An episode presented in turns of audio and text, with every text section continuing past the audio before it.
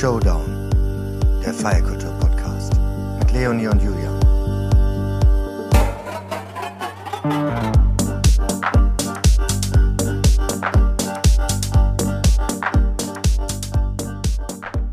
Liebe Joplin, hallo.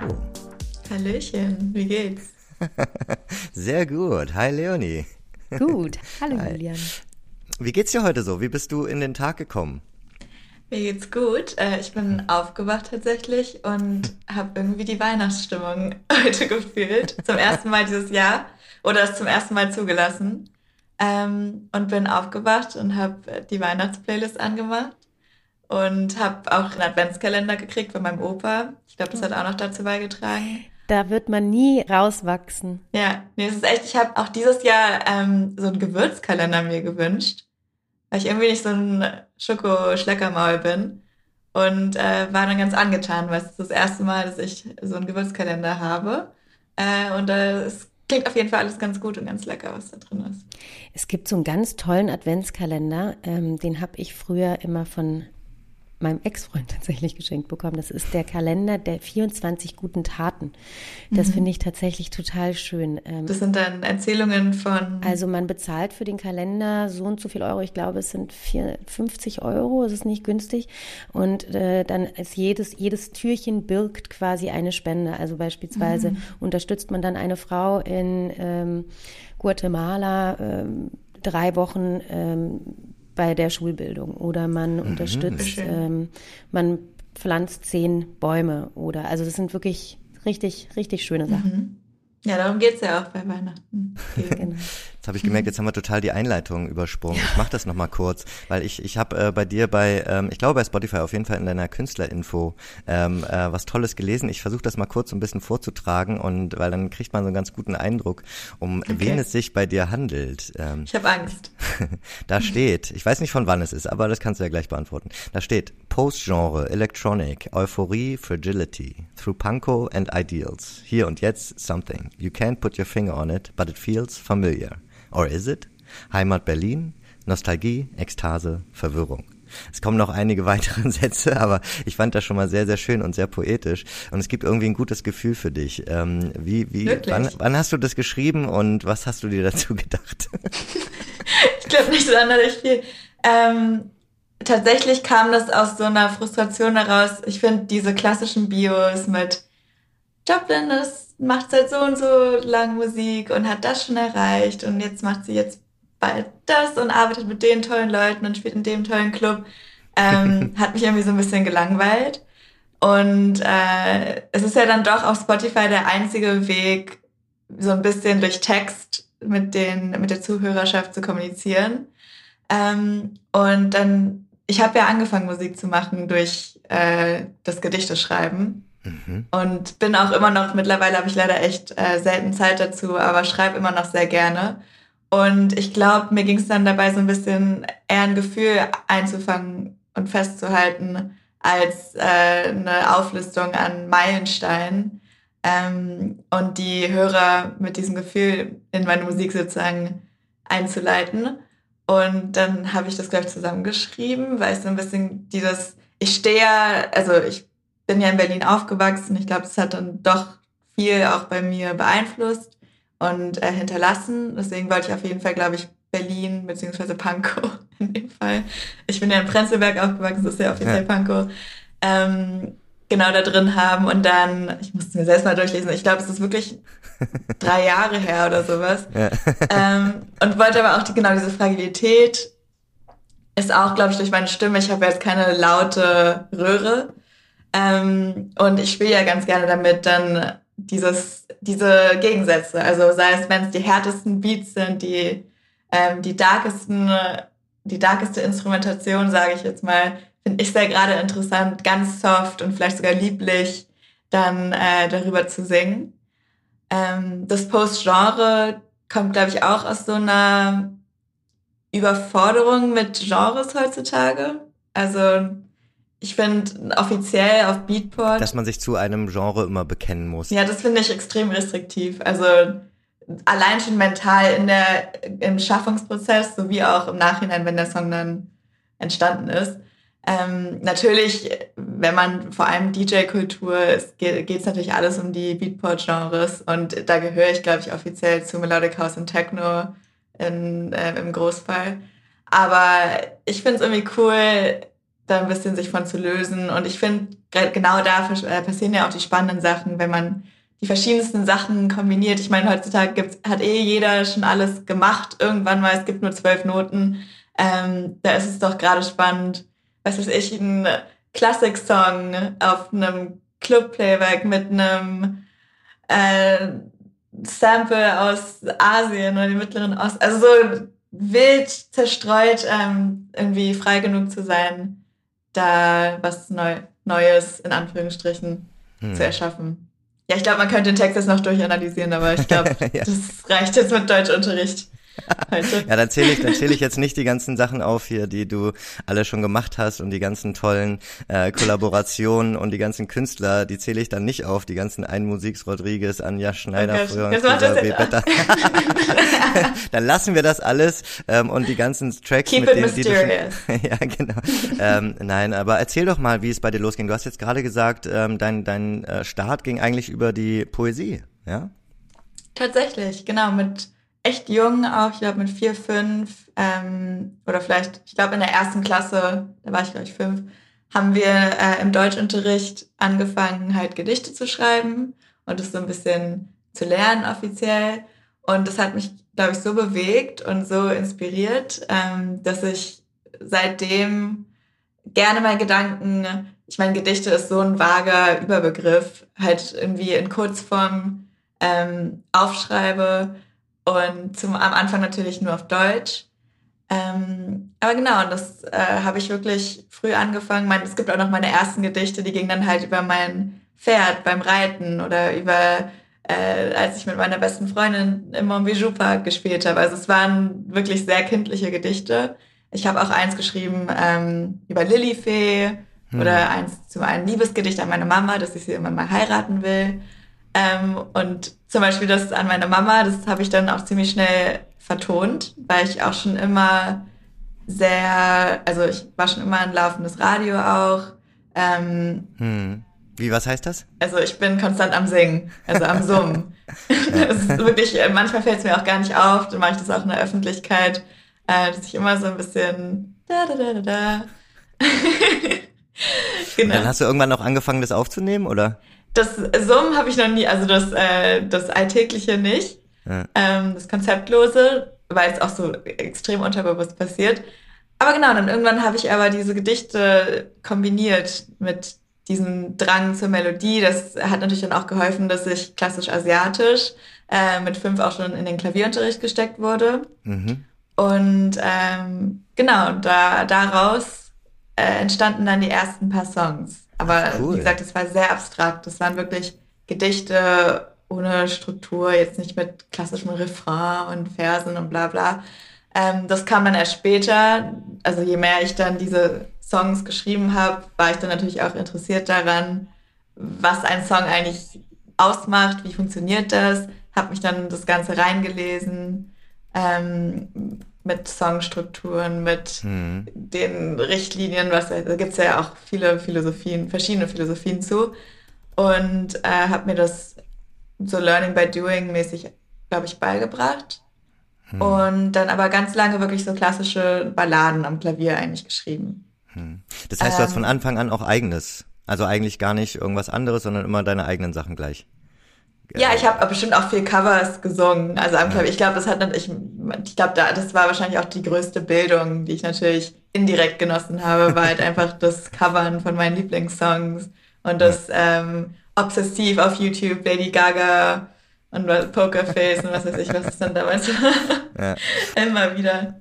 Und wie kam es dann bei dir? Wie ging dann sozusagen, wann kam dieser Übergang in, ich mache das jetzt ernsthaft, ich will das jetzt auch vielleicht auch professionell probieren oder ich, also jetzt als Beispiel auch, ich release jetzt mal was? Da war, ich weiß gar nicht was, da, da gab es eigentlich keine Epiphanie oder einen großen Moment. Das war eher irgendwie der natürliche nächste Schritt. Also ich habe halt dann diese Songs fertig gehabt ähm, die lagen halt bei mir in der Dropbox und habe dann schon all meinen Freunden äh, also ich habe es rumgeschickt an meinen kleinen Bekanntenkreis, meiner Familie gezeigt. Und dann ist es natürlich immer als Künstler ähm, dann auch äh, der Gedanke, eigentlich möchte ich das mit der gesamten Welt oder mit der potenziell mit der gesamten Welt teilen können. Und äh, genau. Hm. Deswegen habe ich dann, ich glaube 2019 oder 18, weiß ich jetzt gar nicht mehr genau. Ich habe, glaube ich, sogar was in 17 gesehen. Meine ah, okay. ah, ich glaube, genau, es gab einen Song mit Booker Shade 2017. Ja, genau. Genau. Äh, genau da hast du dann gleich mal, gleich mal mit so einem kleinen Feature gestartet, ja? Äh, Wie kam das denn? Ganz obskuren Musiker. Äh, nee, genau, das äh, kam, das war ganz ein Stream. Äh, das kam, die haben mir ein Instrumental geschickt und ähm, ich habe aus Spaß einen Song drüber geschrieben und habe mir aber wirklich nicht, also ich habe mir jetzt nichts erhofft ähm, und wusste auch zu dem Zeitpunkt auch gar nicht, wie es alles funktioniert und diese ganze Branche und bla bla. Ähm, und die fanden es aber irgendwie cool und dann haben wir das zusammen released. Krass. Ja. Abgefahren. Mhm. Aber dann äh, so, also das heißt, äh, da gab es schon irgendwie so ein bisschen Connections, müssen es dann ja, also wenn du so den Track bekommen hast, muss ja irgendwer schon gedacht haben.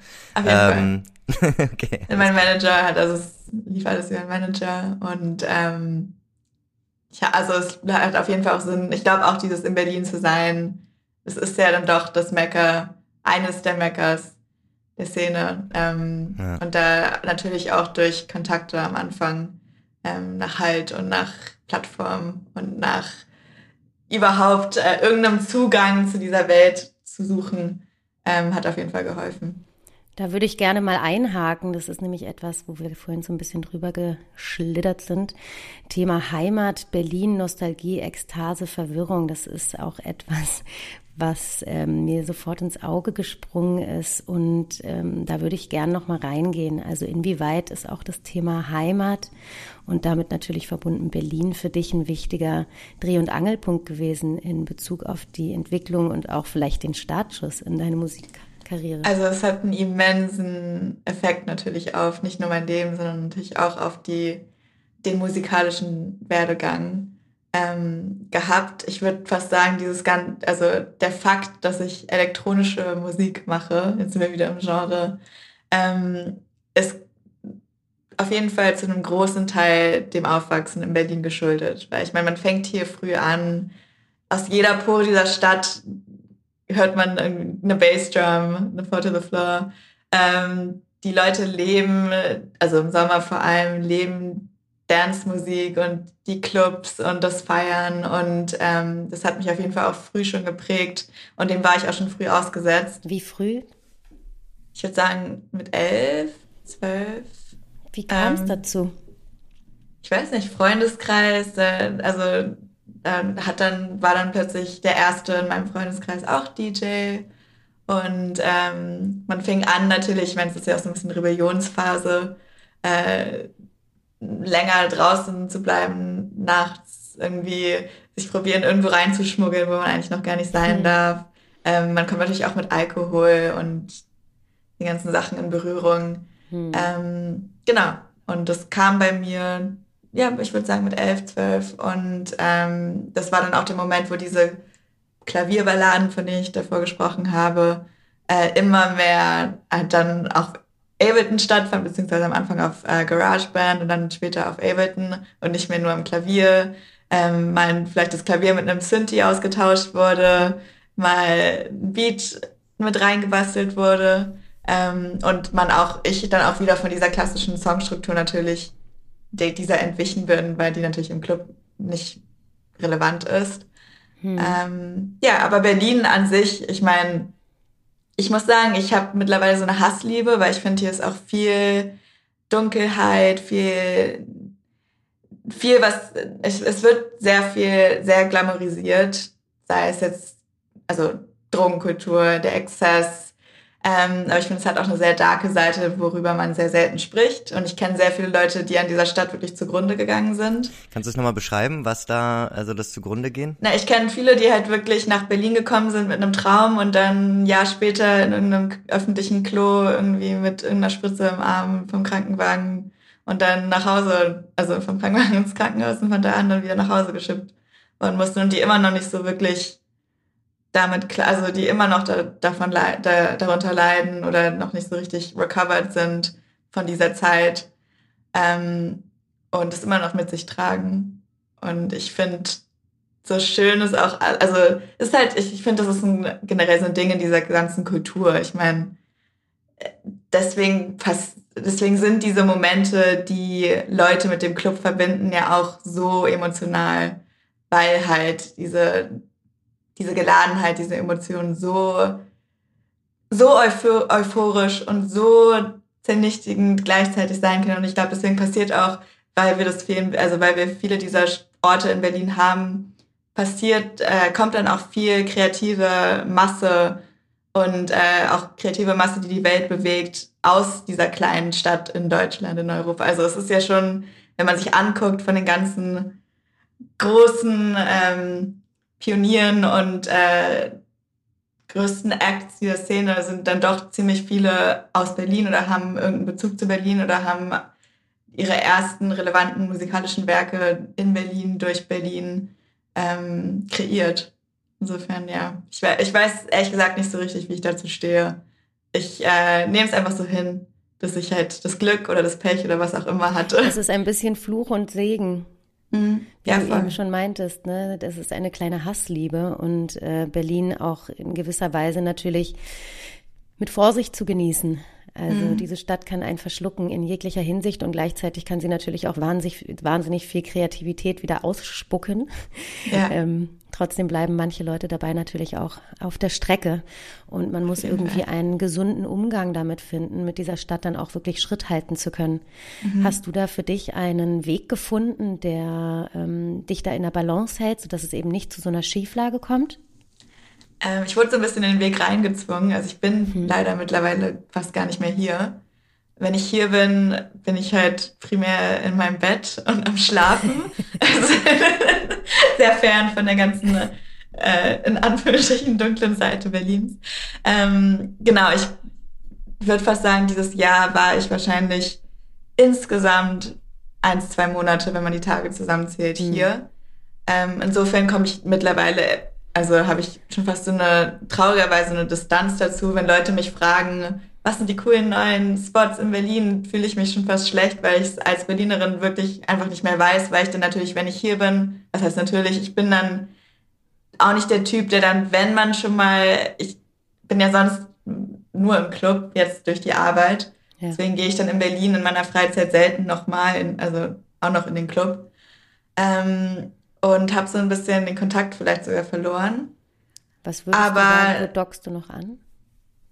Wie bitte? Sorry. Wo dockst du noch an in Berlin? Für mich ist Berlin mittlerweile eher Familie und halt mhm. dann doch Routine. In, also ich habe zum Beispiel mein Sportstudio, wo ich dann hingehe, wenn ich dann mal hier bin. Freunde natürlich, ich habe meine paar Lieblingsrestaurants ähm, und halt vor allem meine Familie. Ja. Und wenn ich hier bin, sage ich auch oft niemandem Bescheid und mache das immer sehr low profile und äh, sehe dann auch wirklich nur meine Ängste und meine Liebsten und bin dann auch einfach viel im Studio. Also Undercover. Das ist, ha? Undercover bist genau. du unterwegs. nee, mich, mich stresst, also ich bin so ein Mensch, ich bin dann doch sehr gerne alleine ähm, und bin auch so gerne, ich finde dieses Kreative leidet natürlich auch sehr darunter, wenn man sehr viel reist und äh, ich komme dann oft einfach nicht dazu und will dann die Zeit natürlich voll und ganz ausnutzen, wenn ich dann mal in Berlin bin, in meinem kleinen Home-Studio, ähm, da auch wirklich das, also das meiste rauszuziehen. Und ich bin auch, ich glaube, früher hatte ich dann auch oft Probleme im Studio, wenn dann mal die Inspiration gefehlt hat oder die kreative Masse oder wie auch immer man es nennen will. Also ich hatte dann auch oft Moment, also Tage, wo ich im Studio saß und mich gewundert habe, was ich da eigentlich gerade tue, weil nichts rauskam. Ähm, aber ich glaube mittlerweile, dadurch, dass ich irgendwie so viel immer erlebe und so viele Eindrücke habe, die irgendwie unverarbeitet in mir bleiben und die Musik ist, beziehungsweise auch die, das Gedichte schreiben, ist äh, meine, Haupt, mein Haupt, meine Hauptart, äh, Dinge zu verarbeiten. Und da staut sich immer so viel an, dass wenn ich dann mal hier bin nach einer langen Tour, ich wirklich mich gar nicht retten kann. Also es ist dann wirklich so Musik machen, schlafen nur, das also das Minimum, was ich brauche, essen wird, also es ist so, eigentlich lebe und atme ich dann wirklich das Kreative. Und das sind für mich auch immer noch die schönsten ähm, Partien des Jahres tatsächlich. Also ich war jetzt zum Beispiel den September komplett in Berlin, außer ein paar Shows. Und das war wirklich, würde ich alles für tun, das äh, viel mehr machen zu können. Aber naja, hat natürlich auch was, diese, also es, es ist ja immer ein Für und Wider und das eine befruchtet ja auch das andere und es ist ja. auch, muss man auch sagen, es gibt auch nichts Schöneres mit diesen ganzen neuen Songs dann im Oktober wieder on the road gewesen zu sein und zu sehen, was für einen Effekt diese Songs auf ähm, viele verschiedene Menschen gehabt haben. Apropos Releases, ähm, mhm. du hast ja da einige, die tatsächlich Millionen Plays äh, haben, ähm, von Downtempo bis Uptempo. Und du arbeitest viel mit deinen eigenen Vocals. Ähm, wie ist es für dich? Wie gehst du an, an Songschreiben dran? Äh, außer dass du das wandelnde Radio bist. Aber wie, wie, wie entsteht für dich ein Track? Wann ist ein Track für dich dann auch so, dass du sagst, wow, okay, hier ist gerade was passiert? Gute Frage. Ich glaube, damit ist es die Frage, die mich am allermeisten äh, beschäftigt, ähm, auch selbst, weil ich glaube, dass ich da keine definitive Antwort zu habe. Also wie ein Song bei mir entsteht, ganz pragmatisch. Also oft ist es ähm, oft unter der Dusche oder wo auch immer. Fängt bei mir fängt es tatsächlich oft äh, aus einer Vocal-Melodie, also einer Vocal-Idee an, ähm, wobei ich auch oft mit, also vielleicht eine eine Synth, also eine Synth-Melodie oder einen coolen Beat und einen coolen Groove. Also es, man kann es auch nicht verallgemeinern, aber ich würde sagen, zu 70 Prozent sind es dann doch, ähm, ist es der Gesang. Und genau, dann äh, halte ich das meistens fest in, mit meinen Voice Memos und äh, lass dann aber, mach dann aber erstmal nichts damit, weil ich immer darauf so erhoffe, weil ich habe so viele Ideen, das ist wirklich pro Tag wahrscheinlich um die zehn Voice Memo Snippets, die halt alle zehn Sekunden lang sind. Ähm, und ich erhoffe mir dann immer, dass aber die Idee, die dann, die es sich lohnt, weiter zu, ähm, zu erkundigen, mich dann irgendwie wieder findet. Ja. Und das ähm, passiert dann auch oft, indem ich, also ich gehe die Voice Memos dann durch und habe dann natürlich bei vielen, denke ich mir dann, ja, es war vielleicht in dem Moment, war ich gehypt und fand es irgendwie geil, aber so besonders ist es jetzt auch nicht. Ähm, und ein paar bleiben dann, die lade ich dann auf die Dropbox hoch, schicke ich vielleicht ein paar anderen kreativen Kollaborateuren, frag nach Meinungen, ähm, guck einfach, was resoniert oder ich probiere auch mal was live aus. Äh, sei es jetzt, ich jamme sehr viel live. Also ich sag immer, also ich meine, meine Stimme ist ja mein Hauptinstrument und ähm, mhm. dadurch, dass Clubmusik ja nicht so wirklich vocal-lastig ist, ist ja viel Raum da, dann äh, auf der Stimme sich, äh, auf der Bühne, auf der Bühne sich einfach inspirieren zu lassen äh, und ein bisschen, ähm, ja, zu viben. Und ähm, manchmal findet sich dann auch so eine Idee von meinen aus, äh, auf festgehaltenen Voice-Memo-Ideen auf der Bühne wieder. Irgendwie kommen sie dann doch zu mir. Ähm, genau, und dann habe ich diese Idee, in welcher Form auch immer. Und äh, ich finde, wenn man die Idee einmal hat, darauf dann aufzubauen, das ist für mich fast schon so wie Clockwork. Also das, hm. da ist dann vielleicht auch so, also ich meine, es ist immer noch kreativ, aber ich finde, da ist dieser unerklärliche, die kreative Muse küsst mich, dieser Wow, dieses, was die, was jeder Künstler irgendwie probiert zu beschreiben, aber es nicht in Worte fassen kann, ist dann ähm, vorbei, beziehungsweise nicht mehr konstant da, weil dieses durch, also dieses, den Song dann fertig zu machen, das ist ja dann ähm, auch eine Sache von mehreren Tagen bei mir, äh, wobei dieser kreative Moment ja oft wirklich nur wenige Sekunden sind. Ähm, und da bin ich dann, das sehe ich wirklich wie so ein, wie so, fast schon wie so ein Office-Job. Also es macht mir auch mhm. Spaß. Ich äh, habe dann meine verschiedenen Etappen. Dann vielleicht nehme ich erstmal die Stimmen richtig auf, damit ich dann was habe, womit ich arbeiten kann. Ähm, aber da mache ich wirklich Go with the Flow ähm, und produziere das dann sozusagen zu Ende. Ähm, ja, und ich finde, was ich immer wieder spannend finde, ist halt auch mit anderen Leuten zusammen im Studio diese kreativen mhm. Momente zu kreieren. Das mache ich leider viel zu selten, weil ich, wie gesagt, wenn ich dann mal hier bin, ähm, doch sehr Höhlenmensch-mäßig mhm. mich abschotte und erstmal mein eigenes Zeugs mache. Aber da finde ich, gibt es auch nichts Schöneres. Und irgendwie, ich finde, man lernt, ich lerne also ich würde sagen, die Leute, mit denen ich berührende, ähm, impactful Songs geschrieben habe, habe ich besser kennengelernt als jedes Gespräch, was ich je mit irgendjemandem hatte. Ja, da geht man wahrscheinlich sehr tief und hat viel miteinander zu tun für eine manchmal kürzere, manchmal längere Zeit. Auf jeden Fall. Es ist wie so eine Therapiestunde immer. Mhm. Ja, total, total. Musik ist Therapie äh, auf mhm. gewisse Art und Weise. Also cool. insofern. Ja, es gibt, es gibt ja auch äh, Musiktherapie. Das finde ich auch ja. so ein interessantes ja. äh, Feld. Also Du hast vor knapp einem Monat dein Album Silver Lake 03 veröffentlicht auf dem Label None of the Above. Mhm. Wie bist du an diese Albumproduktion herangegangen? Und ja, wie muss man sich da auch ähm, hinter den Kulissen dein Team vorstellen? Mit was für Menschen kommst du da zusammen oder suchst dir die Menschen dann auch aus für so ein Projekt? Ähm, Silver Lake 03, das ist mein drittes Album und äh, Silver Lake, für die, die es nicht wissen, das ist ein ähm, Ort, ein Bezirk sozusagen in LA, ähm, wo ich dieses Album kreiert habe.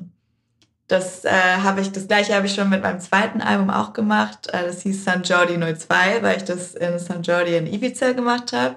Äh, das erste hieß Pappelallee 01, das habe ich nicht in der Pappelallee gemacht, aber das ist in Berlin die Straße, in der ich aufgewachsen bin. Ähm, ah, gleich bei mir hier um die Ecke. Bist du auch im Prenzlberg? Ich sitze gerade im Brenzelberg, genau. Ja, ich bin ich mittlerweile auch. in Mitte, aber es ist ja jetzt auch nicht so Wir wohnen, glaube ich, alle im Brenzelberg. nee, ich wohne, ich bin, wohne am Hackischen Markt. Ah ja, ah, okay. Nein, aber es ist ja, wie gesagt, es ist ja fast Brenzelberg. Ähm, ja. Was soll ich jetzt sagen? äh, genau. Du warst bei der Pappelallee. Genau, die Pappelallee, äh, ja genau, das war ja nur, nur zur Namensgebung, ähm, genau, um das so ein bisschen zu, zu beleuchten. Weil ich äh, seit seit dem zweiten Album mir so ein bisschen ähm, den Plan gemacht habe, für jedes Album mich an einen neuen Ort, also mich ins kalte Wasser zu schmeißen. Ähm, ich bin ein Mensch, der sehr inspiriert ist von neuen Orten, weil ich finde, es gibt nichts, es gibt keine größere Überflutung an neuen Eindrücken, als natürlich an einem neuen Ort zu sein. Und ähm, genau, habe mir dann für, dies, für das dritte Album den Ort Silver Lake in LA ausgesucht äh, das ist dem geschuldet, dass es ähm, vor allem warm da ist und nicht, dass die Albumproduktion immer Januar, Februar halten möchte oder gehalten habe. Ja. Ähm, aber auch, ich bin durch meine Agentur sitzt in LA. Natürlich ist das, äh, das Showbusiness in Amerika sehr LA zentriert. Und deswegen bin ich sehr oft da gewesen ähm, letztes Jahr und habe irgendwie auf jeden Fall eine Liebe für die Stadt auch entwickelt und dann auch ein Netzwerk da mittlerweile aufgebaut und wollte deswegen einfach gerne dort sein. Und genau, dann habe ich mir ein Airbnb, ein sehr überteuertes, sehr schäbiges, was natürlich auf den Bildern um einiges besser aussah, ähm, als, als ich dann letztendlich da war, äh, gemietet. Und genau, bin dann da angerockt, äh, kam, hatte noch eine Show in Tulum äh, und bin Ach, dann sozusagen gleich im neuen Jahr dann von Tulum aus nach LA und nicht nach Berlin zurück. Und ähm, hatte aber nicht wirklich einen Plan. Also ich hatte eine Westentasche voller Ideenschnipseln, wie gesagt, dieser besagte Dropbox-Folder, ähm, aber sonst nichts wirklich. Und ähm, ja, habe dann auch wieder sehr alleine, man hätte denken können, dass ich irgendwie, vor allem in LA natürlich, wo es nur so von anderen Künstlern, Musikern äh, wimmelt, äh, mir da auch viele Leute mit ins Studio geholt habe. Habe ich aber mhm. tatsächlich nicht, weil ich glaube, ich einfach selbst irgendwie so viel bei mir wieder war, was ich erstmal selbst verarbeiten wollte. Ähm, und war dann wirklich Tag und Nacht in diesem Airbnb in der Küche am äh, Musizieren und ähm, äh, sowohl neue Sachen aufnehmen, also jetzt nicht nur äh, mit also Gesang, sondern neue ähm, Melodien in welcher Form auch immer aufzunehmen, neue Sachen auszuprobieren, weil ich hatte meinen Vocoder dabei, den ich auch live dabei habe, ähm, habe da viel mit rum, damit viel rum experimentiert ähm, und genau, war einfach kreativ und hatte dann nach der ersten Woche, ich glaube, 30, 40 Ideen. Ach, und die habe ich mir wow. dann ganz deutsch ähm, in einem Google Spreadsheet Dabei hast du ja nie deutsche Lyrics, ne? Aber Doch. Ja. Sind jetzt. Wirklich? Ich habe jetzt auch angefangen. Ja, ja, zwei Songs auf dem Album sind sogar ah, okay. auf der. Oh, ich auch noch vielleicht. Ja, ja. Ähm, aber genau, äh, hatte dann dieses Spreadsheet, hat jedem Song fein säuberlich eine Rating gegeben äh, von 1 bis 10 und habe dann probiert, die besten 10 Ideen irgendwie für mich rauszukristallisieren. Habe natürlich auch andere noch nach Rat gefragt ähm, und habe dann diese 10 Ideen den Rest der Zeit. Man muss sagen, LA ist nicht der ideale Ort, um kreativ zu sein, weil immer was los ist. Hm. Und dann war natürlich auch äh, zu der Zeit war dann Grammys Week, dann waren Oscars. Also es war so, ich glaube, es ist auch Award Season offiziell immer so am Anfang des Jahres in LA. Das heißt, ich war leider auch sehr viel unterwegs und musste dann auch den Rest, ich habe es nicht komplett in LA geschafft. Bist du da überall hingegangen? zu den Grammys, äh, nicht zu den Grammys und zu den Oscars, aber es ist ja, wenn diese, wenn diese ganzen Leute dann in der Stadt sind, dann gibt's halt, was weiß ich, in, okay. in den ganzen Bars und in den Clubs und bla. Ja. Ähm, trifft, trifft man alle. Music ist nur so, genau. Und ich meine, Grammys Week ist tatsächlich sowieso das amerikanische zweite ADE neben Miami Music Week, hm. würde ich fast sagen. Also da kommen dann auch wirklich die Musikbranche nach LA für irgendwelche ja. Mixer und was weiß ich. Ähm, da muss man dann sich auch mal blicken lassen, ne? Muss man sich blicken lassen und ja, klar. Ähm, Meetings Networken. Haben. Ja, genau. Und das killt natürlich, finde ich, auch manchmal den Vibe, wenn man gerade so ein bisschen kreativ eher gepolt ist. Mhm. Aber es gehört dazu. Ähm, genau, und hatte dann äh, letztendlich nach diesen zwei Monaten in LA die zehn Songs mehr oder weniger. Wie gesagt, ich habe viel dann doch noch in Berlin gemacht, mehr als ich wollte, ähm, in der Hand, aber war eigentlich fertig. Also habe wirklich durchge, durchgepowert, weil ich so voller Inspiration steckte. Mhm. Ähm, und sollte auch das äh, Ganze dann abgeben, Ende März, glaube ich. Und dann gab es ähm, die neun, also dann gab es neun von den zehn Songs, mit denen ich echt fein war. Es ist ja immer die Frage, wann ist ein Song wirklich fertig. Ähm, hm. ich, damit struggle ich sehr, weil man kann was immer zu Ende, also was heißt zu Ende, weil es, es geht immer weiter und es ist ja, ja. auch eigentlich ein, ich, so ein leben, lebendiges, atmendes, atmender Organismus. Ähm, vor allem, wenn man live diese Songs spielt und ich habe in der Zeit wenig live gespielt. Ähm, und als ich dann mit den Songs on the road war, hatte ich dann so viele neue Einblicke natürlich, die ich dann sofort auch wieder umsetzen wollte. Ähm, aber es eigentlich nicht mehr konnte offiziell, weil das Album schon abgegeben war. Ja. Aber ein Song, uh, Together, das ist auch, glaube ich, die letzte Single jetzt vor dem Album-Release gewesen, da war irgendwie, das hat wirklich noch nicht gestimmt. Und das hat mich wirklich, äh, ich bin, mich beschäftigt sowas dann auch mental voll. Also ich bin dann es ist so wie irgendwie immer so ein nerviger Hintergedanke, so, oh, dieser eine Song ist, sitzt noch nicht und eigentlich ist es schon abgegeben und. Was oh, hat da nicht also, gestimmt für dein Gefühl? Der war irgendwie, es hat, also es ist so, es ist einfach ein, das ist, kann man gar nicht beschreiben, es ist einfach so ein Bauchgefühl, dass da irgendwie mhm. die Geschichte noch nicht so erzählt ist, wie man sie gerne erzählt hätte. Und mhm. das war auch der einzige Song, wo ich mir dann, wo ich mich gefragt habe, ob ich da wirklich dahinter stehen würde, wenn der jetzt so, wenn die Leute ihn jetzt so hören. Ja. Ähm, und dann bin ich tatsächlich auch aus anderen Gründen, weil ich generell so einen Down hatte, dann im April, ähm, bin ich dann zu einer Freundin äh, nach Mallorca gegangen und habe mich wieder eingeschlossen für zwei, drei Wochen. Anscheinend gehört es immer dazu, dass ich wirklich so mehrere Wochen mir dann auch Zeit nehme und wirklich auch niemanden sehe und mich dann auch vom Internet erstmal abmelde und wirklich nur mit mir selbst bin.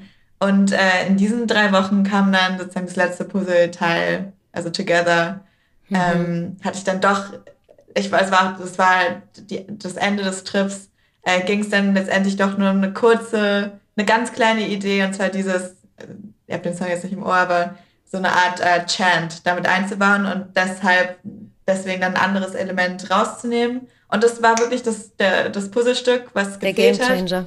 Ja, es war echt krass. Und danach war der Song wie transformiert von irgendwie 10% zu, der Song ist nie 100%, was weiß ich, 80, 90%. Ähm, und ich war so, es war für mich auch, glaube ich, der schönste Moment dieses Jahres, weil ich dieses Puzzle geknackt habe. Also für mich mhm. ist jeder Song so ein Rätsel, ein Puzzle, was es, es gibt immer einen Lösungsweg, aber da hinzukommen, das ist wirklich das Allerschwerste. Ähm, genau, und dann habe ich dann, war mein Vertrieb auch, glaube ich, ein bisschen böse auf mich, weil ich dann äh, zwei Monate nach Abgabe doch noch Sachen umgeändert habe. Aber ja, hm. das heißt, das Album ist eigentlich ein, doch ein längerer Prozess gewesen. Als nur diese Aber zwei Monate. Der Name von dem Track Together der war von Anfang an gesetzt. Also der ja. Track hieß schon immer Together. Ist, ist interessant, ne? Dass äh, du, dass genau dieser Track, der Together heißt, also zusammen, ähm, dann irgendwie noch nicht zusammen war, als du ihn abgegeben Stimmt. hast. Und eigentlich erst Stimmt. zu Ende gebracht und vollfüllt wurde. Und das Puzzle, oder wie du es ja. gerade so schön gesagt hast, ich finde das einen sehr, sehr schönen Begriff eigentlich dafür, dieses Rätsel gelöst hast. Ne? Und dann war es erst zusammen. Das finde ich total spannend. Ja, mhm. du ja voll. wusstest nee, voll schön, dass dieser Gedanke, den hatte ich nämlich, weil ich glaube, also das Together lyrisch, worum es in dem Song geht, ist das Zusammensein. Mhm. Aber du hast recht, dieses zusammen, diese Zusammengehörigkeit des Songs. Mhm. Ja, das stimmt. Zusammensetzen. Ja, ja es mhm. wurde zusammengesetzt, genau. Mhm. Ähm, nun hast du dich in deiner musikalischen äh, Karriere und in deinem Weg ja auch für ein Genre entschieden, zum Teil mit deinen ganzen anderen äh, Möglichkeiten, die du da hast, musikalisch, aber für die elektronische Musik entschieden, mhm. ähm, vornehmlich. Äh, das ist ja jetzt aktuell auch ein, ich sage mal, in Anführungszeichen Trend, der gerade sehr stark verfolgt wird äh, auf unterschiedlichsten Ebenen. Und gleichzeitig ähm, hast du da ziemlich stark auch so deine Nische gefunden und auch so deine Positionierung. Wie würdest du das denn generell trotzdem jetzt aktuell mit dem Blick auf die heutige Zeit irgendwie auch bewerten? Wie schwer ist es denn gerade im Bereich elektronischer Musik als Künstlerin oder Künstler tatsächlich auch Fuß zu fassen und da auch vielleicht ein bisschen länger zu bleiben als der ein oder die, an, die eine andere? Hm. Hm.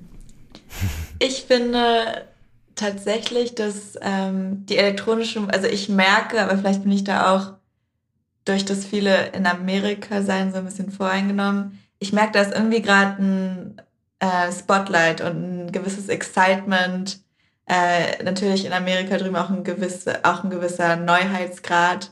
Ähm, dort, das ist natürlich Burning Man und Coachella, dem Tent und den, auch durch Corona, glaube ich, den ganzen Streams geschuldet, mhm. dass Dance-Musik, elektronische Musik immer mehr in den, in den, in den berüchtigten Mainstream hm. eintritt.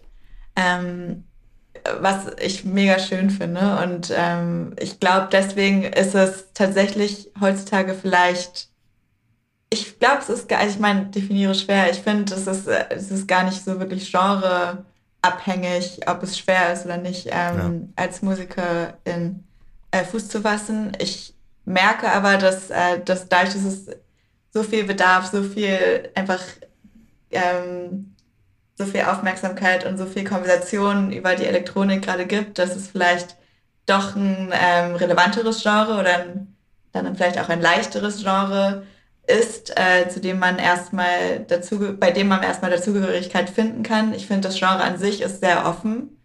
Ähm, dadurch, dass ich glaube, es ist auch dem geschuldet, dass eben für mich ist elektronisch, also ein, ein Beat ist für mich einfach eine leere Leinwand, ein elektronischer Beat. Und ob du da Afro-House ähm, drauf machst aus, äh, oder draus machst oder irgendwie den dunkelsten Berlin, den straightesten Techno, das ist, es ist so global und es ist gefühlt äh, eine Offenheit auch musikalisch da, dass, ähm, dass viele verschiedene Einflüsse von der ganzen Welt zum Thema auch wieder Rekombination ähm, dort gern gesehen sind. Also es gibt ja ein riesen, also es ist jetzt, äh, es ist ja auch das Schöne, dass es eben nicht lokal ist. Das heißt, mhm. es ist, mhm. wenn man Newcomer ist, erstmal, ich will jetzt nicht sagen egal, aber weniger wichtig, dass man physikalisch an einem bestimmten mhm. Ort ist. Vor ja. allem natürlich durch Corona und ähm, der ganzen Streamkultur und generell natürlich auch Social Media ich habe früher, also bei, was bei mir am Anfang auch einfach einen großen Unterschied gemacht hat, Stichwort Social Media, ist, dass ähm, ja auch wirklich jeder heutzutage so erreichbar ist und dann doch mehr große Künstler zurückschreiben, als man denkt. Ähm, Ach, das hast du gemacht? Hast du, hast du angeschrieben? Ja, ich habe wirklich viele Leute angeschrieben. Zum Beispiel, ich meine, Jan Blomqvist ist ja. immer ein gutes Beispiel. Ach, cool. Ähm, der, ich habe meine allerersten Shows mit ihm gespielt und er war auch so, also Booker Shadian Blomqvist, es gibt so ein paar ähm, Leute, die sehr früh an mich geglaubt haben. Und äh, bei Jan war das wirklich über Instagram. Also ich glaube sogar, er hat mich angeschrieben oder ich habe, nee, ich hatte ihn angeschrieben, hat es irgendwie nicht gesehen, ein paar Monate lang und dann hat er irgendwie, keine Ahnung, auf jeden Fall führte es zusammen. Und ähm, es war also es ist das Allerschönste, der, also so, also so, so vieles negativ, also obwohl Social Media sehr viel Negatives mit sich bringt, ist das, finde ich, echt so ein Potenzial, was man einfach shameless Self-Promotion-mäßig von Anfang an äh, voll ausnutzen kann und einfach sein Zeugs da hochladen. Ich meine, man muss, ich habe auch meinen allerersten Netflix-Sync durch, so, also durch einen Instagram-Post gekriegt, den ich an ähm, die Firma geschickt habe, dessen Equipment ich benutzt habe, die es wiederum gerepostet hat und dadurch hat es der Netflix ähm, sozusagen Sync ja, Supervisor. Äh, Supervisor gesehen. Ja, ja. Insofern ist es, man weiß nie, man muss einfach überall streuen und ähm, man weiß nie, wo dann letztendlich was draus wächst. Das finde ich aber mal wirklich einen total schönen Input auch für ähm, ja, KünstlerInnen, die jetzt vielleicht gerade noch in den Startlöchern stehen oder auch gar nicht so ganz genau wissen, ähm, wie geht man das an, wie mutig darf man sein oder auch wie frech darf man mal sein und ganz sagen, mutig, hey, ich schicke dir das jetzt einfach mhm. und guck mal, ja. mal, mal schauen, was passiert. Im Endeffekt, man hat ja nichts zu verlieren, ne? Genau. Und im stillen Kämmerlein zu sitzen und darauf zu warten, dass jemand die, die Tracks findet, ich meine, da muss man einfach sich mal Zahlen bei Spotify mhm. angucken oder bei, ich meine, wie viele, wie viele Tracks werden tatsächlich noch verkauft und nicht einfach nur gestreamt. Das muss man sich halt wirklich mal hm. anschauen, solche Zahlen. Ja, das und ich meine, der, die Realität ist, no one cares.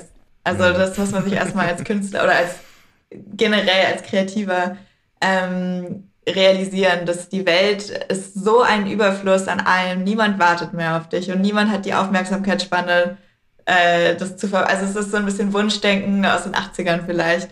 Ähm, und als es noch Gatekeeper gab und als es wirklich auch eine Handvoll an Künstlern gab, die es überhaupt available, also die, zu denen man überhaupt Zugang hatte, ähm, heutzutage ist es wirklich, du brauch, musst komplette Überflutung machen. Ich glaube, was bei mir auch geholfen hat, war, dass ich ähm, mir ziemlich früh als Ziel, als monatliches Ziel gesetzt habe, einen Song auf Spotify zu releasen. Mhm. Und dadurch ver verlierst du auch so ein bisschen diesen äh, Perfektionismus, den ich natürlich immer noch habe, aber du bist dann ein bisschen, ähm, es fällt viel mir dann irgendwann ein bisschen leichter, auch die noch nicht 1000 Prozent perfekten Songs ja. ähm, aufs, äh, genau zu releasen und dann nicht zu schade zu sein und die Leute auch einfach da okay damit zu sein, dass die Leute halt Teil sind des Prozesses ähm, und vielleicht nicht immer alles, also perfekt sein da steckt muss. ein Mensch dahinter, da darf es auch mal einen kleinen Error geben im Zweifel. Genau, ne? genau. Mhm. Ähm, und ich glaube, und dann, es trägt natürlich noch dazu bei, dass dieses konstante Releasen ja. natürlich auch einfach ein konstantes Training ähm, für mich war, wo ich ja wirklich ein, zwei Jahre lang nur das meine Craft gehoned habe sozusagen. Mhm. mhm. Und ich glaube auch bei Spotify hat es halt auch eine gewisse, okay, die meint's ernst. Äh, okay, die ist, also ja. Auf die kann man sich verlassen. ähm, und ich habe wirklich, ich glaube, zwei Jahre lang habe ich da wild gepitcht und da habe ich nie gefeatured, nie gar, nie irgendwas. Und dann kam aber ziemlich schnell auch von Spotify Support dafür. Ähm, mhm. Ich glaube, das ist wirklich Konsistenz heutzutage ist leider um einige, also was heißt leider, ist auf jeden Fall viel wichtiger als das letztendliche Produkt oder ja. wichtiger als man denken würde. Mhm. Und, ähm, und äh, wie, wie würdest du sagen, wie wichtig ist ähm, Spotify da für deine, für deine Künstlerentwicklung? ähm, du meinst jetzt die Plattform an sich? Ja, oder die, also, also es ist sozusagen... Das Editorial, also, Nee, ich meine jetzt im Sinne von, also ich glaube, sie haben dich ja auch sehr an die Hand genommen, ne? Also da gab's ja, gab's ja viele äh, äh, ähm, Auf jeden Fall. Ja, ja. ja, also man, man muss sagen, die, also sie waren sehr früh sehr supportive was natürlich, ich meine, das ist immer noch der Hauptstreamer, vor allem für elektronische Musik, äh, immens auch geholfen hat. Dann kam jetzt in letzter Zeit auch dazu, dass ich ziemlich eng mit Spotify auch äh, an der sogenannten Equal-Kampagne arbeite. Das äh, ist eine Kampagne, da geht es darum, generell mehr Frauen in die Musikwelt, ähm, genau, da eine Sichtbarkeit zu erzeugen, vor allem in der elektronischen Welt, äh, also selbst im elektronischen Kosmos ist Eco sozusagen groß genug, dass sie ähm, genau da voll Gas geben. Und äh, das ist da hängst auch, du auch eine Sache. In, da hängst du auch in New York, oder? am genau, da hing ich am Times Square. Schon krass. Kann man ja mal sagen. Fett. Zum Thema ja. Shameless ähm, Shameless Self-Promotion. Schick uns doch mal. Hast du ein Foto davon? Ja, Habe ich. Das ist natürlich, wenn du auf mein Instagram gehst, einer der ersten ne, Posts. Es sieht aber aus, wie das Traurige ist heutzutage, es ist so easy, sich ein, so ein Bild von sich selbst an Times Square zu, sieht also, aus wie Photoshop oder was? Zu Photoshoppen, dass es irgendwie bei mir gar keinen Effekt hat, dieses Foto, weil ich auch nicht, ich war nicht da, um es äh, physikalisch zu sehen. Ich muss auch ganz ehrlich gestehen, ich ja. habe bei ganz vielen von diesen Times von diesen Billboard-Bildern immer gedacht, äh, also jetzt gerade über diese ähm, Kampagne, dass das dass das selbst reingepostet war. Ach so. Also, ja, ich habe wirklich gedacht, also, das kann doch gar nicht sein. Wie viele ja. Leute sind denn da bitte auf den Billboards zu sehen? Ne? Ja, das, Aber ja, die nutzen ist, das wirklich zur, zur ja, Künstlerentwicklung. Also das ist ja wirklich total cool, dass man dann die Fläche sozusagen gibt, um dann auch ähm, unbekannteren Gesichtern, die es halt normalerweise nicht. Genau. Ja, ich habe das, das erst viel später begriffen. Mhm. Mhm. ja, ist ja auch man, ich weiß auch heutzutage nicht mehr, was, was ich wem ich trauen ja. soll und wem ich vor allem durch AI diese ganzen, also das ist ja Total. ein ganz anderes Thema. Ja, ja. Aber ja, ähm, da, genau. Da wollen wir jetzt mal nicht reingehen. nee, dann sitzen wir auf jeden Fall ein paar Stündchen länger hier. Du, ich habe noch eine Nachfrage ähm, zu dem, also vielleicht ist es auch spannend, auch hinsichtlich Spotify und hinsichtlich deiner Künstlerentwicklung jetzt, weil ähm, ähm, das war mir zumindest jetzt noch gar nicht bewusst, dass du jetzt auch mit Deutsch ähm, probiert hast, sage ich mal so, und da auch mhm. was jetzt ähm, aufgenommen hast. Du hast aber vorhin noch gesagt, äh, dass du ähm, angefangen hast eigentlich mit deutschen Gedichten. Ähm, und wie war das jetzt für dich? Weil du hast jetzt eigentlich gesagt, du bist ja eigentlich eine globale Künstlerin. Äh, du du, du ne, bist, äh, arbeitest viel in LA und so weiter, aber jetzt da ist es dann ja doch, wird's dann ja doch lokaler. Oder ist das dann was, äh, was auch englische Ohren hören können?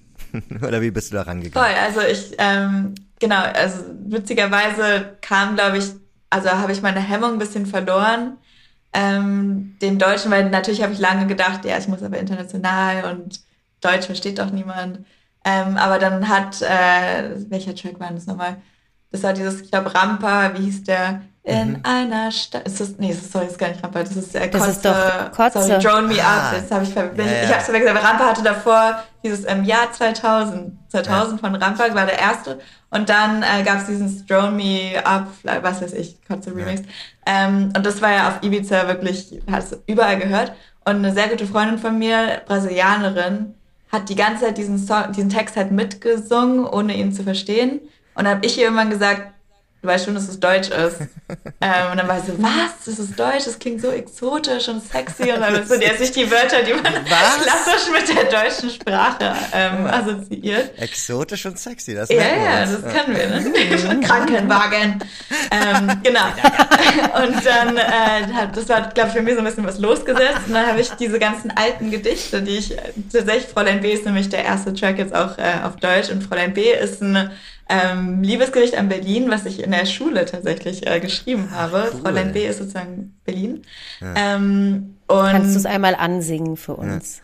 Ja. genau, ich kann es gerne. Das Ding ist, es ist äh, sogar gesprochener Text, also Spoken Word. Da gibt es gar nicht so mhm. einen Gesang. Hast du es gerade da? Ähm, ich, ja, ich kann es eigentlich auch auswendig. Ähm, sing es, sing, sing. Sprich. Spreche. Sehr geehrtes Fräulein B.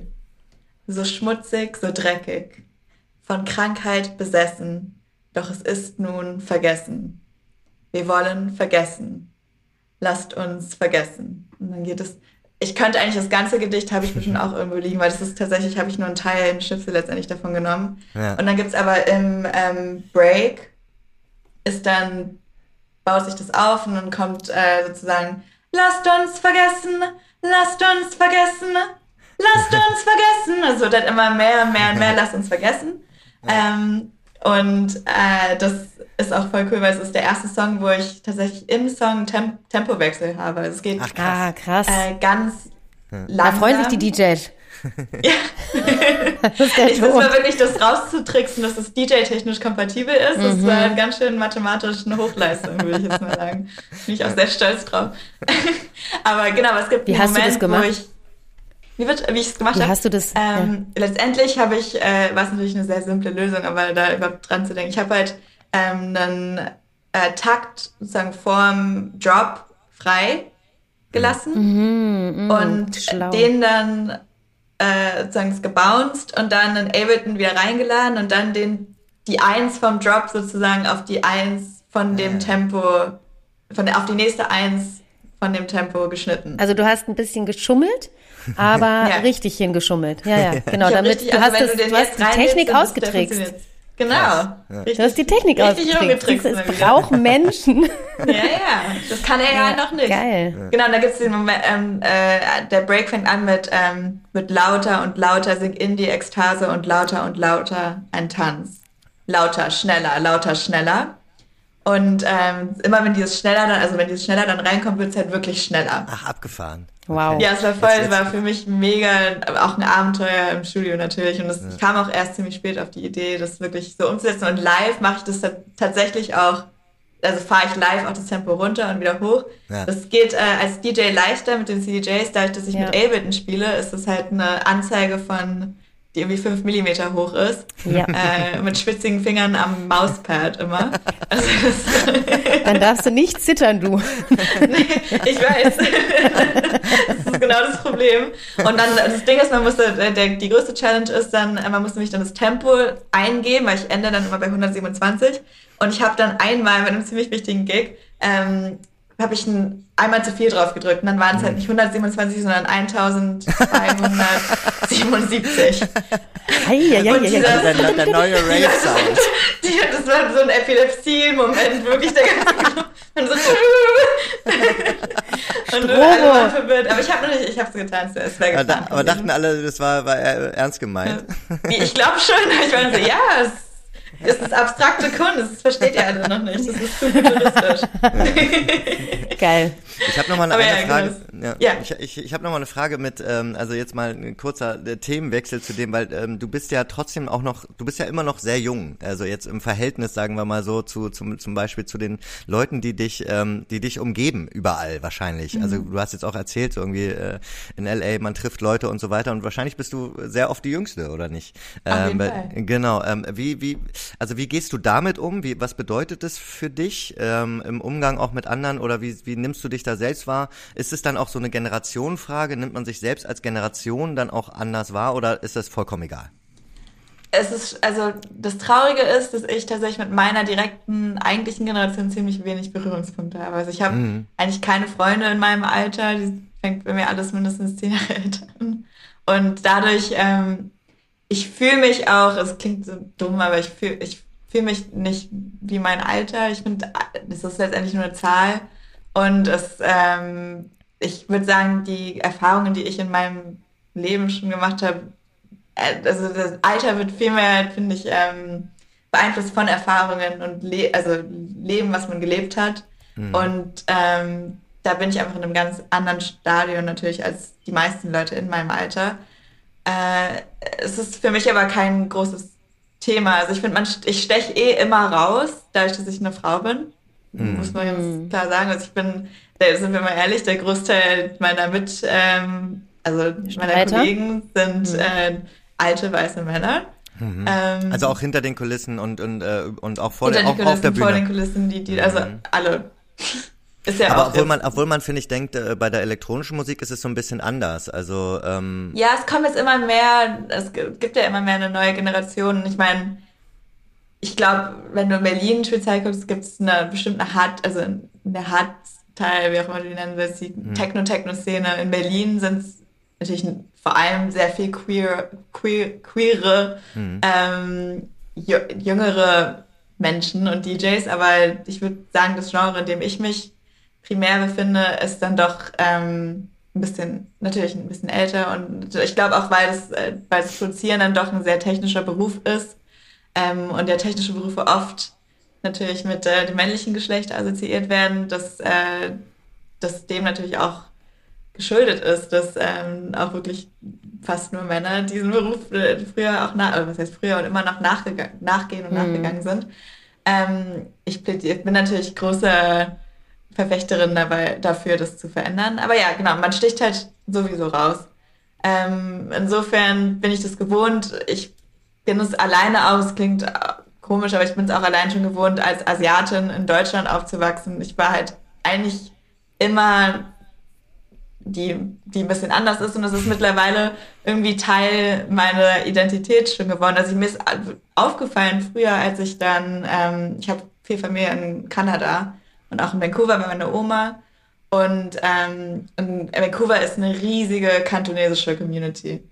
Und ich weiß noch, als ich zum ersten Mal nach Vancouver gegangen bin ähm, und dann halt plötzlich auf den Straßen rumgelaufen bin und im Bus saß und halt wirklich, ich würde sagen, so gefühlt 80 Prozent Asiaten um mich rum waren und der Rest wirklich so ein paar Weiße noch und vielleicht, also es war echt hm. erschreckend.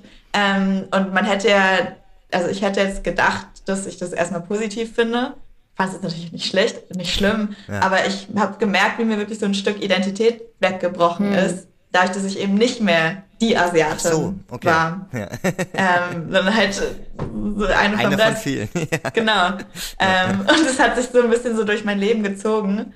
Und mittlerweile nehme ich das immer eher als, ich meine, man kann jede Sache positiv und negativ sehen und dann auch benutzen. Natürlich, ähm, wenn man, wenn man die Aufmerksamkeit hat, dadurch, dass man heraussticht, ist das äh, eigentlich ja eher was Gutes. Hm. Und ähm, genau, ich, äh, so stehe ich zu der ganzen Thematik Alter, hm. Geschlecht, Hautfarbe. Apropos Geschlecht. Hm. Da würde ich ganz gerne auch nochmal einhaken. Es ist ja ähm, ein riesengroßes Thema, generell ähm, Weiblichkeit auf der Bühne, hinter der Bühne, unter der Bühne, neben der Bühne ähm, oder auch einfach ähm, jetzt nicht nur weiblich gelesene ähm, Personen, sondern generell die queere Community, Gay Community, die hat sich da natürlich jetzt gerade auch wirklich Nische sehr, sehr stark für sich vereinnahmt, was gut ist, mhm. was, was verändert hat. Ähm, nichtsdestotrotz als Frau, du sagst, es ist nach wie vor schwierig.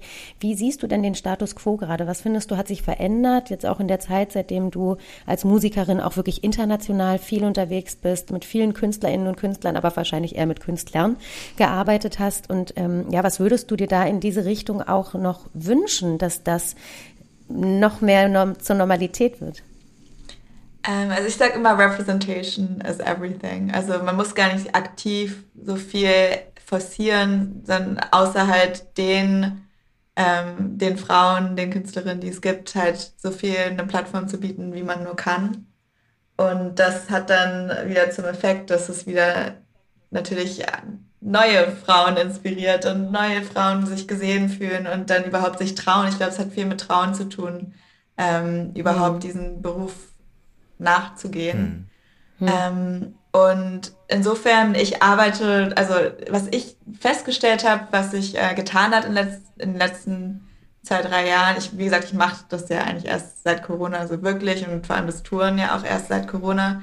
Ähm, mhm. Und man merkt schon, dass es immer mehr Lineups gibt, wo die äh, Promoter darauf achten, dass es mehr oder weniger ausgewogen ist, übertrieben, aber hm. ähm, dass da wenigstens mehr als nur eine Quotefrau auf dem hm. Line-Up draufsteht.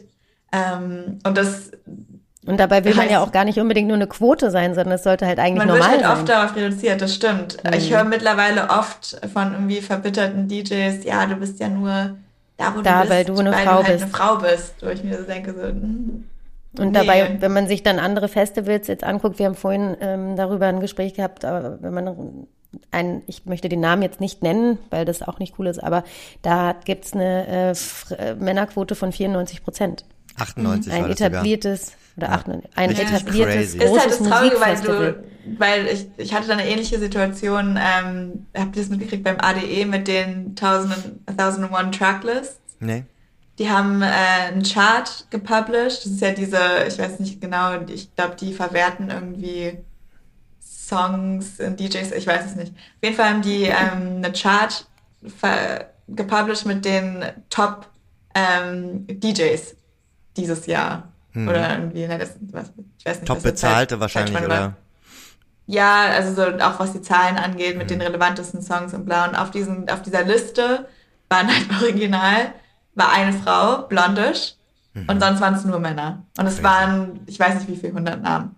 Ähm, und das die ist, haben natürlich. Das ist richtig, also da fragt man sich wirklich, was ist eigentlich in den letzten fünf Jahren passiert? Ja. Gar die Zahlen gehen ne? rund. Ich war letztens bei, beim Spotify-Event von Equal. Tatsächlich gehen die Zahlen wieder runter, was Frauen, was die Repräsentation von Frauen angeht. Ähm, das heißt, ja. es ist dann doch nicht so viel. Also es, man lebt immer fühlt, gerne. Fühlt sich so nach. Eintagsfliege dann wieder an, ne? Oder so nach dem Motto, okay, wir müssen uns Nach hier einem von den Hype. Männern einladen lassen. Ja. Ne? Also so, wenn der Mann sagt, die Frau darf hier spielen, dann darf die Frau spielen. Wenn, hier, wenn der Mann äh, sagt, du bist hier nur, weil du eine Quote erfüllst, dann ist man halt einfach wieder abgewatscht worden. Ja, also da würde ich mir halt wirklich so ein, noch mehr Zusammenhalt zwischen den Frauen wünschen. Ne? Voll. Also auch dieses, ey, wir brauchen euch Männer überhaupt Aber das nicht. Traurige ist ja, uns wird ja beigebracht, uns Frauen seit Kindheit, dass wir uns gegenseitig eher als Konkurrenz, als, als ähm, Mitstreiterin und Partnerin sehen. Ich meine, so Prince Charming und es ganz auf äh, irgendwie auf Disney zurück. Es geht ja immer, Frauen, eine andere Frau ist ja nie was Positives. Es geht ja immer darum, die zu bekämpfen, um dann an den Auszustechen. Aber die genau, Männer sind oder immer die zusammen bösen unterwegs. Schwestern und- bei Cinderella. Ja, Ja. das ist äh, immer, es ist, ähm, Ja. und aber tatsächlich, was ich Positives als Entwicklung sehe, ist, ähm, weil du jetzt meintest, Community, mehr Zusammenhalt. Es gibt tatsächlich eine Gruppe, in der ich bin. Es gibt bestimmt verschiedene, also viel mehr. Aber es hat angefangen als eine WhatsApp-Gruppe. Ähm, die haben drei Frauen, die im Musikgeschäft ziemlich hohe Positionen haben, äh, zu dritt angefangen. Ähm, und es war am Anfang wirklich nur so auf, also auf Kontaktbasis, wenn du halt jemanden kanntest, der in der Gruppe wie so eine Secret Society, ähm, dann, wenn du jemanden kanntest, dann äh, konnte die Person dich einladen, dann warst du halt auch drin. Ähm, und mittlerweile hat diese Gruppe, beziehungsweise mittlerweile ist es auch eine Community offiziell auf WhatsApp, äh, glaube ich, 1000 Mitgliederinnen. Und Ah, es sind cool. wirklich exklusiv Frauen. Äh, und Gibt es da einen Namen ähm, für? Entschuldigung, äh, äh, wie heißt die Gruppe? Aber es ist nicht die Flintergruppe. Nee, das die heißt, ich glaube, es ist äh, von She Said So. Ah, ich glaub, Said Setzo, so. ja. Genau, und das ist aber die Dance-Gruppe. Also es ist, das Okay. ist dann schon Fokus Dance, Dance, Music. Dance Chapter. Ja. Genau. Disco. Ja. Ähm, Cool. Genau, Disco She Said So. Und das ist, äh, ich war, ich bin auch ziemlich früh rein über eine Freundin und es hat sich echt so verselbstständigt, allein im letzten Jahr. Und es gibt jetzt auch zum Beispiel bei Mi- Miami Music Week sowie ADE gab es jetzt auch die ersten halt physikalischen Events von dieser Gruppe aus, ähm, wo man halt wo man es zum ersten Mal richtig gespürt hat, so wa- was für eine krasse Community das mittlerweile geworden ist. Und es ist halt so schön, weil es sind, wie gesagt, die größten Music Industry ähm, Tiere sowie die kleinsten Newcomerinnen Ja. sind da drin und alle, es, es geht um Diskurs, es geht darum, sich zu helfen. Es geht selbst um so banale Dinge wie, oh, ich habe gesehen, heute spielt die und die in meiner Stadt oder der und hat irgendjemand Gästeliste Contactions. So, und dann meldet sich halt irgendjemand. Ähm, und insofern sehe ich da schon äh, auch irgendwie eine positive Entwicklung. Natürlich dauert es, bis sich das dann wieder in den in den Lineups oder in den Zahlen, was auch, was weiß ich, auf Papier reflektiert. Ähm, aber ich finde, allein, es geht ja auch neu zu lernen, wie man miteinander überhaupt umgeht und mit anderen Frauen. Ähm, jetzt als Frau oder für die Männer, wie man mit dem ganzen Thema umgeht. Und ich finde, da eine Bildung, da findet auf jeden Fall eine Bildung statt und eine Awareness. Und das ist vielleicht sogar viel, oder am Anfang zumal, zu, äh, zumindest wichtiger, als dass es jetzt von heute auf morgen auf all den Zahlen auch, ähm, das ist ja nur die. Folge Ja. davon. Was, ähm, jetzt sind wir gerade schon bei diesen Themen, jetzt bleiben wir doch mal so ein bisschen ähm, äh, kurz in der, in der, legen wir mal weiter den, den Finger in die Wunde. ähm, äh, jetzt aus deiner Sicht heraus, was sind noch so andere Themen, die dich nerven oder wo du sagst, ähm, irgendwie hier schwierig, auch in der Industrie oder im Business, gibt's da noch irgendwie Sachen, die dir auffallen, wo du sagst, da muss, muss man eigentlich, das müsste sich eigentlich ändern? Naja, also du bist ja zum Beispiel auch die ganze Zeit unterwegs, reisen, also keine Ahnung, es gibt ja so einige Themen, die, die gar nicht so. Ich glaube, als. Musiker ist man immer noch, ähm, also vor allem jetzt wieder Fokus weg vom DJ sein, ähm, dieses ganze Thema da halt mit Streaming Geld zu verdienen, das finde ich immer noch ein großes Thema, weil ich, ich meine, Mhm. da haben so viele Leute schon so viel zu gesagt. Ich habe da natürlich eine ähnliche Meinung zu, so sehr, so sehr ich Spotify und Apple Music und Co. auch liebe. Wie geht man dann Ähm, um, wenn man äh, von ihnen quasi auch gepusht wird äh, mit Equal, aber dennoch eigentlich mit ihnen auch mal ein ernstes Gespräch führen müsste? also, Na, das das, ist ja, äh, das Leichte, das Schöne ist ja, was heißt das Schöne, dass äh, die Leute, die, mit denen ich mit Eco zusammenarbeite, die haben ja nichts mit Mhm. der Gewinnausschüttung von Spotify zu tun. Das ist ja ein ganz anderes, ähm, ganz andere Abteilung. Insofern ist, ich glaube auch sogar, dass ich mit denen schon oft darüber geredet habe, dass ich das unfair finde und die mir sogar zugestimmt haben. Ähm, es ist alles ja so kleinteilig. Generell äh, sehe ich mittlerweile da ein bisschen eine Hoffnungslosigkeit, da jetzt noch irgendwie viel zu diskutieren, weil ich es auch ein bisschen ver veraltet finde, jetzt zum Thema Block, Krypto, Block, also hm. ich habe das Gefühl, auch durch NFTs, ich weiß, es ist jetzt äh, das gehassteste Buzzword von 2022, aber ich habe das Gefühl, Spotify ist, das ist eh eher, ich glaube, da kommt in der Zukunft, wenn die ganze Welt es die Veränderung der das Tempo der Veränderung ist jetzt so schnell, dass ich darauf vertraue, dass ähm, bald schon wieder was Neues kommt und man sich gar nicht mehr mit den hm, mit den ist mit dem Ist-Zustand zu sehr ja. genau dem Problem zu sehr beschäftigen muss. Das ist aber wie gesagt trotzdem. Ich glaube, es ist vor allem schwer, wenn du halt ähm, ich habe das Glück, dass ich mein eigenes Label habe und dass ich da durch das äh, durch mein Umfeld ein Know-how ziemlich schnell hatte, wie ich das navigiere ähm, das aufzubauen. Ich finde, da fehlt so ein bisschen generell Bildung, auch wie dieser Business behind the scenes Aspekt funktioniert für andere KünstlerInnen. Wenn du halt anfängst und erstmal nur Kunst machen willst und nur Musik machen willst, äh, das, das muss man, glaube ich, ziemlich früh lernen, dass es leider so nicht funktioniert. Ähm, und dass man genauso auch als Business-Person äh, funktionieren muss und das äh, genauso ein Business ist äh, wo man nicht, man kann leider nicht den ganzen Tag nur kreativ sein. Ja. Ähm, genau, da vielleicht ein bisschen mehr Aufklärung. Sonst das ich kann. Also ich finde ja mehr Diversity, seien es jetzt mehr Frauen oder mehr, mhm. äh, mehr verschiedene ähm, Nationalitäten, kulturelle ja. Heritage, mehr ähm, also mehr Member der LGBTQ. Also ja. das ist nach wie vor auch natürlich ein großes Thema, aber an sich finde ich. Ähm, Irgendwo höre ich gerade schon den Weihnachtsmann klopfen, ne? Ich höre ihn auch klopfen. Bauen gerade bei mir. Obwohl, ist ja eigentlich schon Nacht, oder? Apropos, ja. naja, also 18.24 Uhr. Ich weiß nicht, wie es in Deutschland ich weiß es. Nachtruhe ist um 22 Uhr. Auch, wenn ich bis tief in die Nacht Musik mache, aber es ist dann wahrscheinlich auch eher 3 Uhr morgens und nicht Sie wollen es dir heimzahlen. Sie wollen aber heimzahlen. apropos Weihnachten, da, da müssen wir dich ja auch gleich noch um einen kleinen, kleinen Gefallen bitten.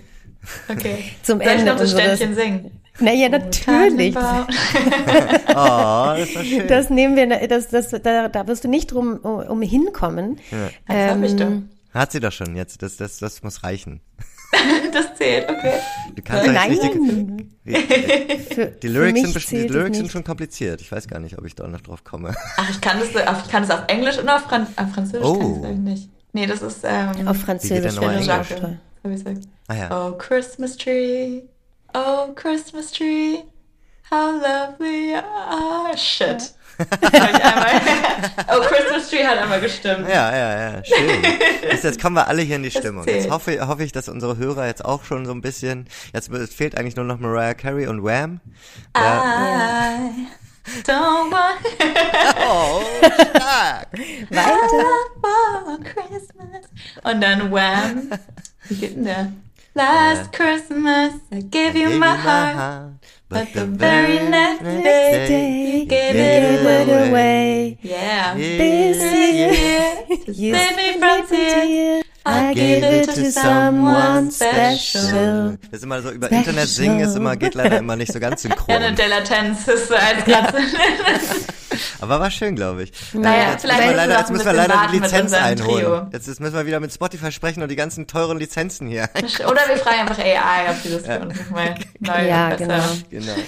Nee, super. Joplin, du hast ganz viele tolle Einblicke uns äh, gewähren lassen. Wir sind äh, deiner Person ein bisschen näher gerückt, ganz hin und auf weg. die Spur gekommen und ich fand, du hast ganz viele tolle Sachen gesagt, die ähm, mit denen ich total mitgehe und ich glaube, als letzte Worte jetzt da auch noch mal äh, in Richtung Diversity und Frauen Empowerment. Es ist, glaube ich, ganz, ganz wichtig, das, was du jetzt gerade eben auch meintest, nämlich, dass wir vor allem füreinander einstehen und da noch mehr ähm, zulassen ja. ähm, und uns together. dann nicht abhängig machen von den Männern. Together, genau. sind wir wieder bei Together. Da ist der Kreis. Togetherness und Together, genau. Ja. Das ja. war auch ein schöner, das war, das war noch ein schönes Puzzleteilchen.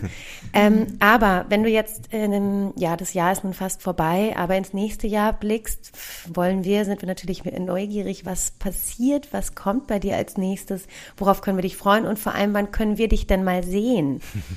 wenn du sagst, du bist gar nicht mehr so viel in Berlin. Nächstes Jahr bist So du dann auf Welttournee. das bestimmt. Ähm, nächstes Jahr tatsächlich kommt erstmal kein Album, glaube ich, kein viertes. Äh, die anderen drei kamen wirklich im Jahresabstand, weil ich ja, wie gesagt, immer im Winter dann mich eingeschlossen habe. Ich glaube, äh, ich habe jetzt erstmal genug. Ich glaube, da ging es mir vor allem darum, weil ich in diesen drei Jahren so viel dazugelernt habe, das irgendwie auf ähm, den ganzen Streamern zu reflektieren zu können und festhalten zu können.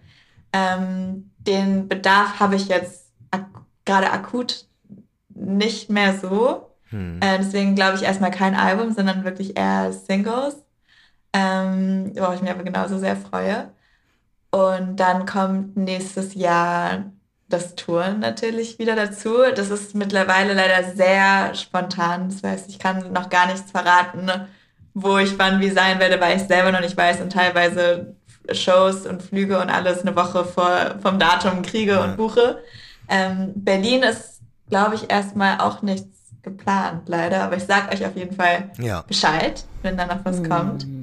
Ähm, ich bin jetzt eh bis zum Ende des Jahres, ich fahre jetzt gerade runter, ich mache jetzt nur noch ein paar Europashows. Ich glaube, ich habe jetzt noch Zürich, Rom, Porto ähm, und noch ein paar London jetzt dieses Wochenende. Okay. Aber jetzt keine wilde. Rumreiserei. ja. Tatsächlich im Vergleich zu Oktober, da war ich äh, auf drei Kontinenten Okay. äh, innerhalb drei Wochen. Das ist, das ist auf jeden Fall ein bisschen gediegener. Ja. Ähm, genau, aber nächstes Jahr, to be honest, ähm, ich bin ein Mensch, ich plane nicht sehr viel und nicht sehr gerne, weil ich ein sehr, sehr gerne sehr spontan bin.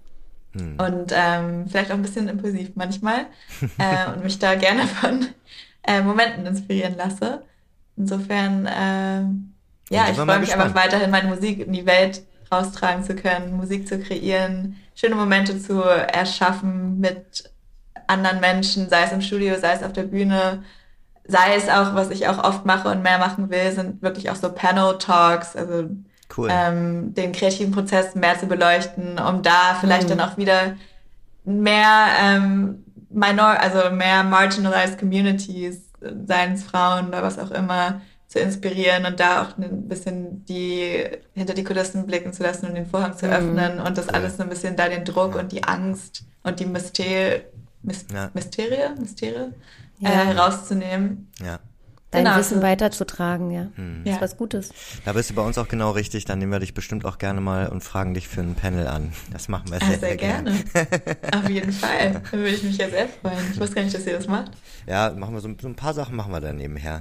Ich glaube, Na nächstes Jahr ist dann. wieder das Berlin Dance Dann sehen wir uns auch mal in Real Life. Das ist ja, ein bisschen äh, Ja. Corona-Throwback hier. Ja, ist es wirklich. ist es wirklich. Ja, genau. Dennoch bin ich jetzt im Weihnachtsgefühl gelandet. Vielen Dank dafür und ähm, Ja. Natürlich. genau. Danke für Ehre. deine Zeit. Danke euch, es Vielen, war echt ein Dank. sehr schönes Gespräch. Cool. Und ich hoffe, wir sehen uns bald Berlin. Ich lade euch auf jeden Fall zur nächsten Berlin-Show ein. Sobald was geplant ist, sage ich Bescheid. Genau. Wir sagen Wunderbar, dann, da genau, freuen wir wir geben uns das dann sehr. weiter und ähm, ja, cool. Vielen Dank. Aber äh, wir könnten ja darüber nachdenken, dass wir dann nächses Jahr unser Trio gründen. Ja, bitte. unser musikalisches Nur- Trio. nur Weihnachts- A Cappella-Trio mit, mit Latenz und Mikrofon. genau. 20 Minuten vom Podcast. Doppelt und dreifach. Technischen Problem. so machen wir das. Selbst ist der. Mensch. Das wird richtig Ja. gut. Das gehört dazu. Das ist die Menschlichkeit. Genau. Zurück zur Menschlichkeit. Ich Ja. freue mich So, drauf. so heißt das Zurück Trio. zur Imperfektion.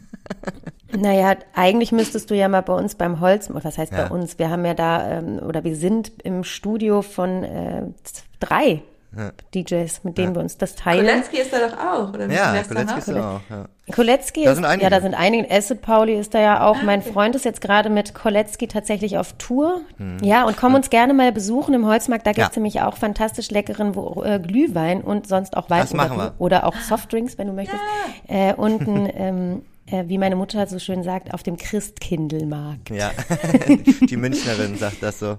Aber ähm, genau, also nächstes Mal auf jeden Ach, Fall bitte ein im Weihnachtsmarkt, habe Studio. ich jetzt gerade gar nicht gecheckt. Ein Christkindlmarkt ist ein Weihnachtsmarkt. Ja, genau. Okay. Ja. Gut, dann schon wieder was gelernt. Ja. So, Dann so komme in, ich, ich komme sehr gerne vorbei. Herzlich eingeladen auf jeden Fall. ja. Und jetzt hört ihr alle das Album bitte, dann das verlinken wir jetzt noch unten rein. Und Ganz dann, genau. Ne? cool. Ganz genau. Danke genau. euch. Joplin Berlin, ja. dem Eleven, None of the Above. Berlin, genau. mein eigenes Label. Shameless Self-Promotion. Hört gerne rein. Ich würde mich freuen. Und ja, ich schicke viel Liebe. Wir auch. Bis ganz bald. Tschüss. Tschüss. Schönen Abend noch.